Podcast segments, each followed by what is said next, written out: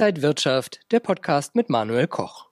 While the corona numbers and the death rate is going higher in the US, also the Nasdaq is going higher and higher on record levels. How does this match? This is the IG Trading Talk. I'm Manuel Koch. And joining me now are the iconic Einstein of Wall Street, Peter Tuchman, and Salah-Eddine Bouhmidi, head of markets at IG. Guys, good to see you. How are you? Wonderful, thank you. Nice to see you, Manuel and Salah. Uh, Peter, uh, just like I said, the, the Nasdaq is on a record level and the numbers are getting worse. How does this match? So, you know what? I think you guys, we've been talking all along that the markets themselves are trading up on stimulus and liquidity being pumped in by the Fed, and that um, the market does not accept on a short term basis, on an occasional day, net, net, really be responding to the fact of the, uh, of the economic global slowdown, all the challenges we have due to the pandemic, and surely not right now, which is kind of baffling to me, uh, the incredible surge in 35 plus states in the U.S. of the virus on a daily basis, and that the news that's just recently come out that in fact the death rate has risen also. So we are, you know, we've talked about it, and we all wonder why is the market trading up 60% off the March 23rd lows, while in the eyes of an incredibly challenging and and uh, health crisis and uh, uh, economic crisis. Uh, it's important to note the market's doing what it wants to do. It's up on stimulus, not on fundamentals. And unfortunately, the ever the the ever evolving story about reopenings and attempts at that, spiking numbers and deaths, just while it's important for our audience to know that it devastates all of us on a daily basis, and our heart and prayers go out to everyone.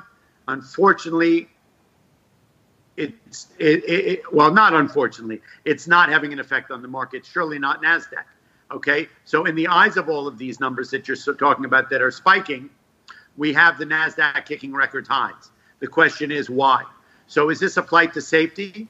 Is this and we we're talking about all the FANG stock, FANG stocks, the Facebook, the Amazon, the Netflix, the Googles, and so on. And these stocks are trading at record highs in the eyes of an economic slowdown.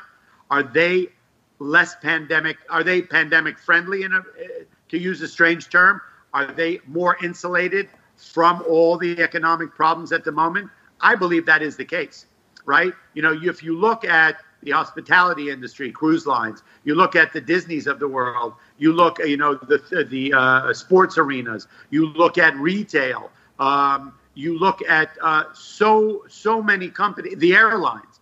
You look at so many companies that are really hanging their hat on a comfortable, smooth reopening, on a uh, treatment of the virus, and the economy becoming robust and wonderful again, these stocks are not really tied to that. And I think that's why they are where they are.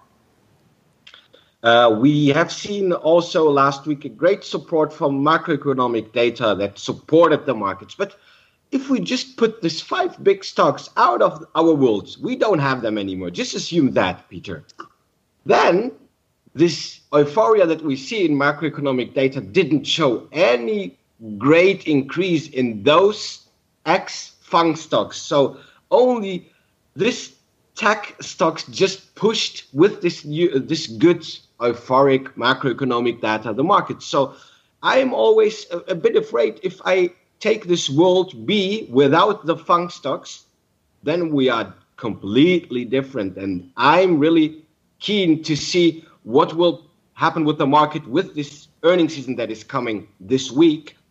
And we now is my question, Peter, to you to make the story short.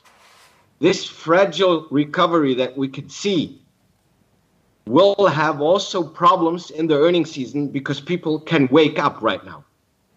Okay, I agree with you. So you know how we know that the market is a is a delayed predictor. So many of the market parts are delayed predictors of uh, uh, of the economy and the same way. Uh, we've talked about it for a number of months now. Is the market going to catch up with the strong with the strong is the economy going to catch up with the strong robust market or is the market finally going to wake up and unfortunately start following the trend of the economy? which one is it, or is it going to continue to trade at a divergence? I agree with you. You know, from what as I you know, I'm not an economist, a financial advisor, or a stock picker, but I'm here to break down the forensic movement of the market, why it's doing what it's doing.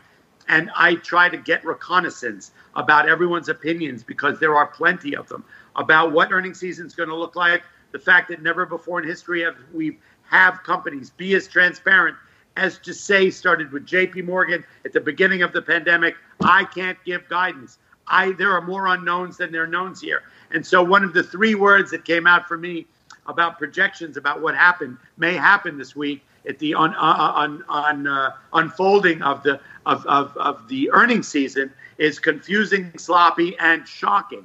Right. Mm-hmm. So if you take the Fang stocks out, which are the fuel on the fire, along with the liquidity being pumped in by the stimulus package, three trillion dollars, two trillion left to come in a much shorter period of time than we even saw in the financial crisis. You see, as Scaramucci called it, a green tsunami.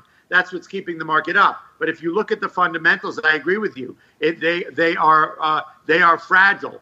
They are brittle, and we've seen it when you know the market is trading in a, in a in a wild zone here. It's up on its own, and you know, I mean, it, it, I don't think a lot of the uh, the bricks that are, are, are in this building are all there. A lot of people have been sort of pushed to the side because when you have a market that can go up and down thousands of points on a, one bit of news, you know that the market's fragile, right? And I've spoken about it with, before with you guys that we see that, that the market can be up, up, up on one little bit of good news, and then it may in the middle of a day news may come out that you know one of the drug companies that did a trial was negative and the market will retrace five six seven hundred points just like that. To me that's a fragile brittle market peter Going this week we season. we yes uh, earnings season is a good uh, good part a good point um, the banks will be the first publishing their numbers so when the fang stocks are the few what are the bank stocks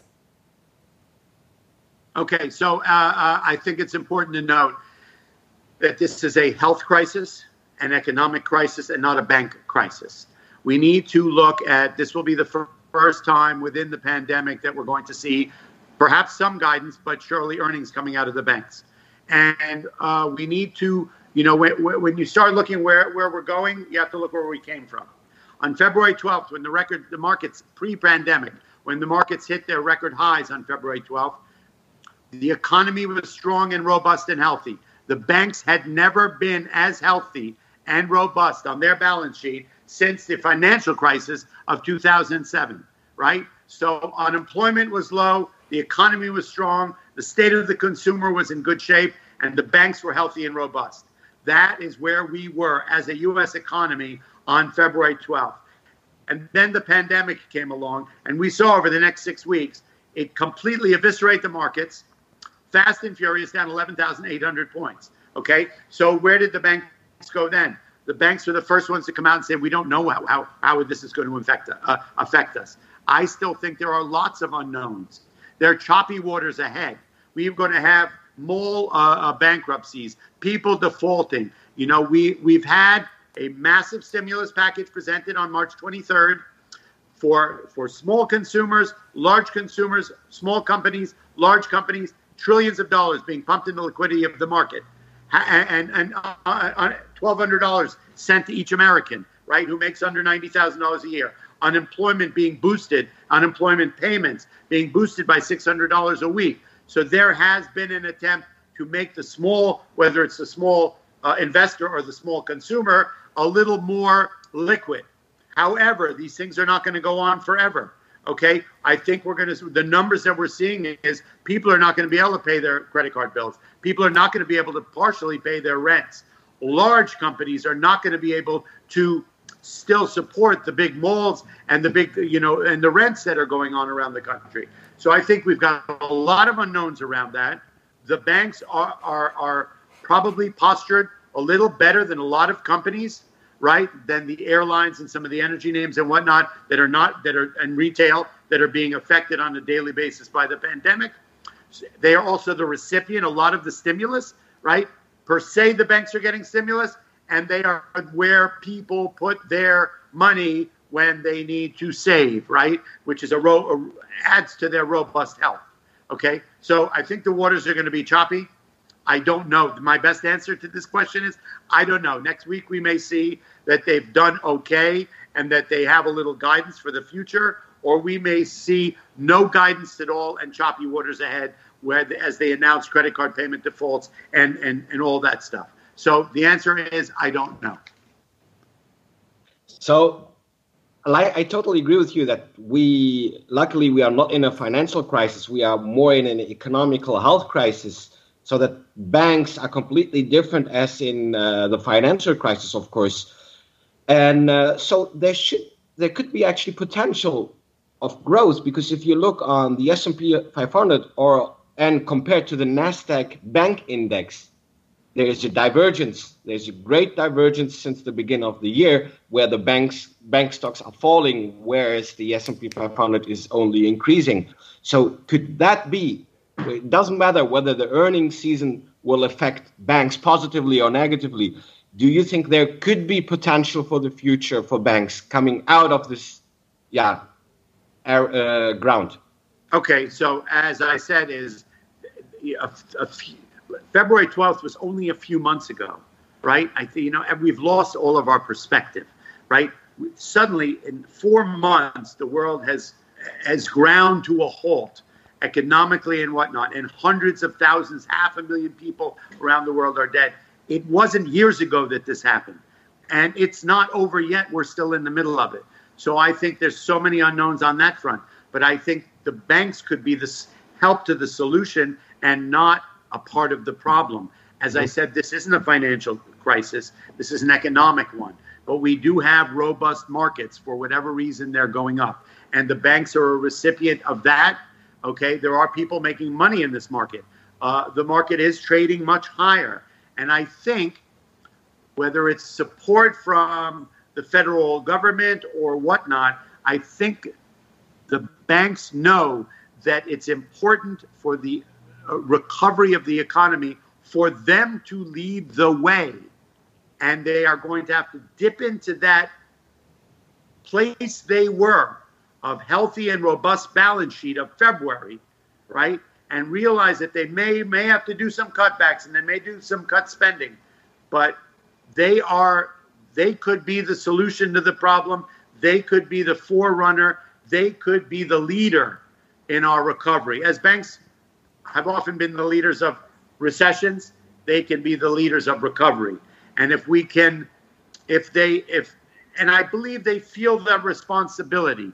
The Jamie Dimons of the world. I read a thing this morning at Wells Fargo. Suddenly, people are starting to notice them. You know, a stock that had been sort of out of favor for a while.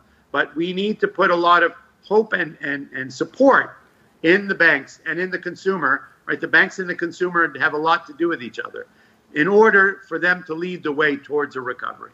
Uh, talking about uh, politics, maybe for a second, I read that the Democratic presidential candidate Joe Biden said that he would uh, raise corporate taxes after he would get elected. Is this a problem for Wall Street?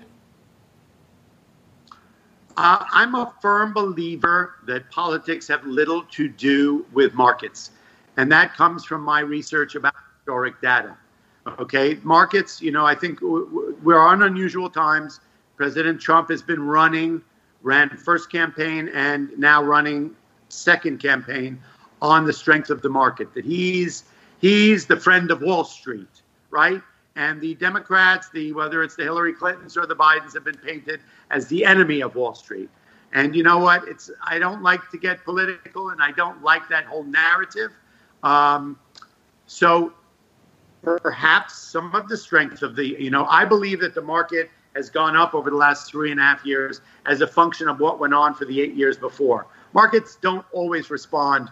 Uh, there's a delayed action, you know, as how markets respond to things economically, uh, politically, or whatnot. So I know a lot of Trump supporters believe that he's made their lives better. They are better off than they were uh, under Obama, and that the strength of the economy, the low unemployment, and the robust banking industry and corporate America is a function it being robust and healthy is a function of Mr. Trump being in office and all of his pro Wall Street policies and agenda. I kind of think it's just a continuation of a strong bottom left to upper right movement that the S&P's had since the crisis of 0708. Okay? But I who am I? I'm just another poor Einstein on the bus. Um, at the end of the day, people believe that the market was very robust and strong when President Trump came in and um, cut tor- cut corporate taxes, tax reform, and a lot of his his his his banking policies, regulations, and whatnot. And we saw it recently also that with the re- retraction of the Volcker rule, right, that you have hedge funds that are allowed to do things that they couldn't do before. I don't think that you know perhaps Joe Biden, if he becomes president, will roll some of these things back. I kind of think that it's it's just a few months away, and I don't think that anybody will advise him to wherever we are come November. We're still going to be in the midst of a pandemic. We are going to be at the beginning stages of a recovery at best.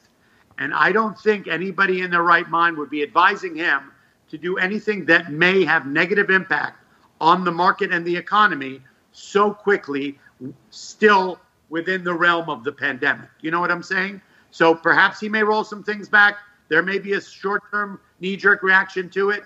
But net net, the market, I think, goes up on other things, fundamentals, and right now stimulus, irrespective of who's the president.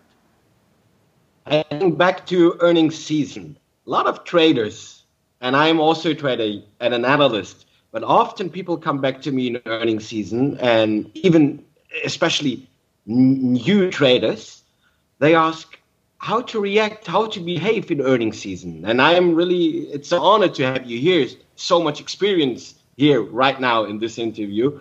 How should people behave, especially if they are rookies in this time of earnings season? I think that there's no playbook for this earnings season. I think that this the earth has been scorched. The, the, the, the, the there are new rules going on normally in earnings season there are people research all the different opinions they have transparency into the balance sheet uh, and and and guidance of these companies and they're willing to make a they're able with all that information to make a decision we know markets there are people who buy and at the same time somebody for a good for for the right reasons and then there's someone selling it to them who thinks it's going the other way so the markets basically trade on information right now where I think we are in a new rule mode with no playbook is we are in a major lack of information and a story that's evolving on a day-to-day basis, causing massive spikes and sell-offs in the stock market.